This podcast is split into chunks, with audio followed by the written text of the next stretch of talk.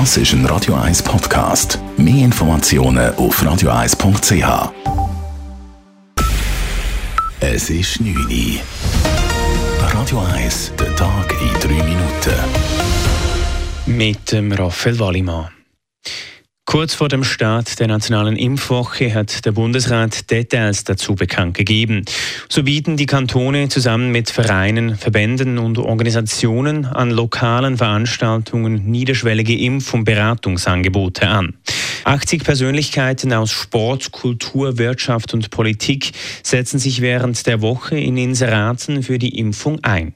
Und es gibt eine Konzerttour in fünf Schweizer Städten, an welcher unter anderem Stefanie Heinzmann, Stress, Anna Rossinelli und Sophie Hunger auftreten.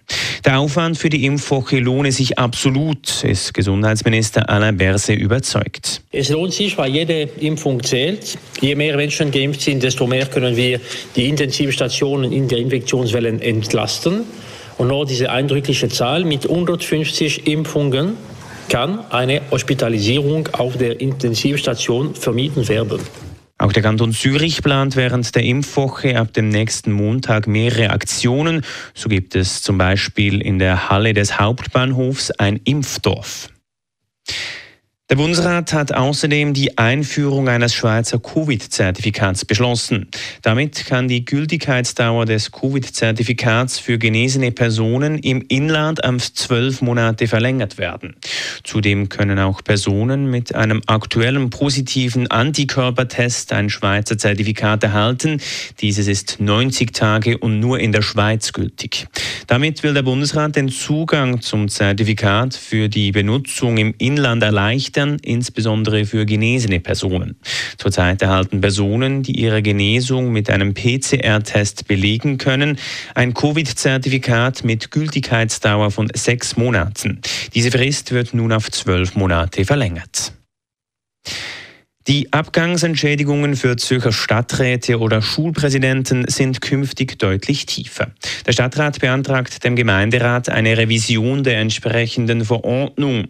Neu sollen gewählte Behördenmitglieder maximal das knapp Dreifache eines Jahresgehalts als Entschädigung erhalten.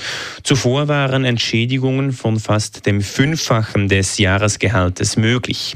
Die Entschädigungen unterscheiden sich nach Dauer der Amtsjahre und nach Alter, erklärt der Stadtzürcher Finanzvorsteher Daniel Leupi. Wenn man davon ausgeht, dass es in einem gewissen Lebensalter immer schwieriger wird, sich auch beruflich neu zu orientieren. Wir haben jetzt aber die Entschädigungen reduziert. Es gibt auch unterschiedlich viel, also wer freiwillig geht und weniger als acht Amtsjahre gehabt hat, der soll nur noch maximal ein Jahresgehalt bekommen. Zuletzt hatte die Abgangsentschädigung von SP-Kreisschulpräsident Roberto Rodriguez für Aufsehen gesorgt. Er hatte nach seinem Rücktritt eine Abfindung von 650.000 Franken erhalten.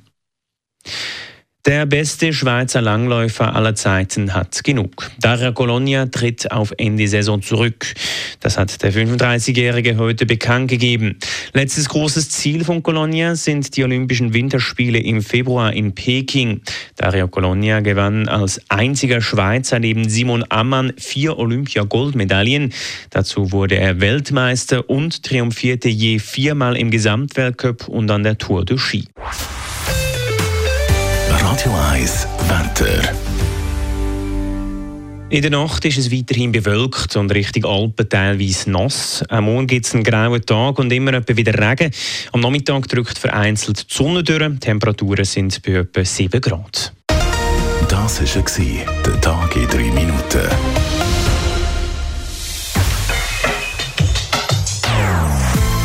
Non-Stop-Musik auf Radio 1. Die besten Songs von allen Zeiten. Non-stop. Radio 1.